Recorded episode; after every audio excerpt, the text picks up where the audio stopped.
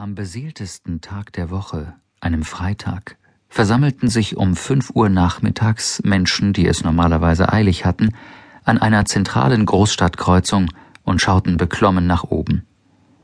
Die ohrenbetäubende Sirene der Feuerwehr verkündete Gefahr. Ein Krankenwagen versuchte sich durch den Stau einen Weg zu bahnen. Die Feuerwehr traf schnell ein und sperrte den Bereich ab, um die Gaffer daran zu hindern, sich dem beeindruckenden Hochhaus der Alpha Holding, einer der mächtigsten Unternehmensgruppen weltweit, zu nähern. Die Umstehenden schauten sich an, und die Passanten, die sich nach und nach zu ihnen gesellten, hatten einen fragenden Gesichtsausdruck. Was war los? Warum dieser Aufruhr? Die Leute deuteten nach oben, im zwanzigsten Stock an der Brüstung des imposanten Gebäudes aus verspiegeltem Glas stand sprungbereit ein Mann. Wieder wollte jemand seine an sich schon kurze Existenz vorzeitig beenden. Noch ein Mensch hatte den Plan gefasst, das Leben aufzugeben. Es waren tief traurige Zeiten.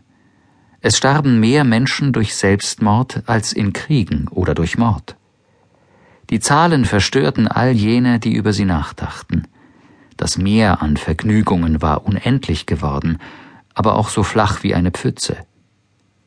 Viele finanziell und intellektuell Privilegierte lebten leer, gelangweilt und isoliert in ihrer Welt.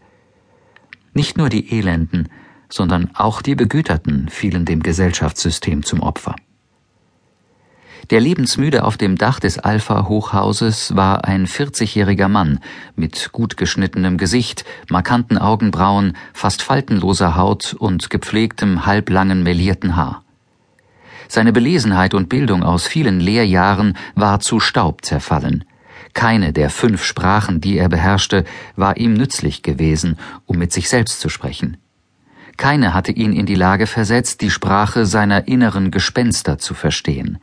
Eine Depression hatte ihm die Luft zum Atmen genommen.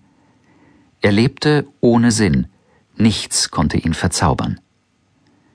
In jenem Moment schien ihn nur das Sterben anzuziehen.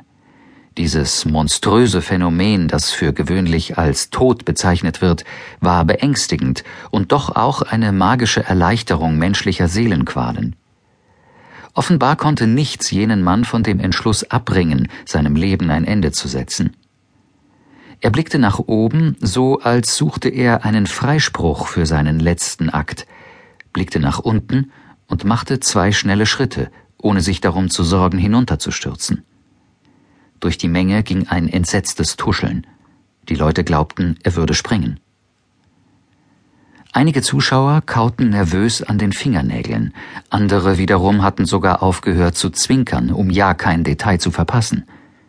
Zwar verabscheuen die Menschen den Schmerz, doch fühlen sie sich stark von ihm angezogen.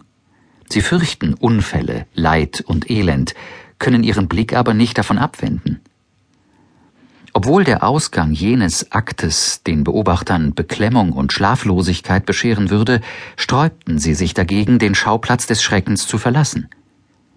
Im Gegensatz zu den gespannten Umstehenden waren die im Stau feststeckenden Autofahrer ungeduldig und hupten unaufhörlich. Einige lehnten ihren Kopf aus dem Fenster und brüllten Spring doch endlich und hör auf mit dem Theater. Die Feuerwehr und der Einsatzleiter der Polizei stiegen aufs Dach des Gebäudes und versuchten erfolglos den Lebensmüden von seinem Vorhaben abzubringen. Angesichts dieser Niederlage wurde eiligst ein renommierter Psychiater herbeigerufen, der versuchte, das Vertrauen des Mannes zu gewinnen und ihm ins Gewissen redete, er solle die Folgen seines Planes bedenken. Doch ohne Erfolg. Der Selbstmörder fiel nicht mehr auf psychologische Kniffe herein, er hatte bereits vier vergebliche Therapien hinter sich, und nun schrie er drohend Noch ein Schritt und ich springe. Er war sich nur eines sicher der Tod würde alle quälenden Gedanken zum Schweigen bringen, zumindest glaubte er das. Sein Entschluss stand fest, mit oder ohne Publikum. Er war auf seine Frustrationen fixiert, er lebte sein Unglück immer wieder neu und fachte damit seine Qualen an. Während sich dieses Drama auf dem Hochhausdach abspielte, tauchte plötzlich ein Mann in der Menge auf und bat darum, durchgelassen zu werden. Er sah aus wie einer der gaffenden Bankangestellten war allerdings schlechter gekleidet.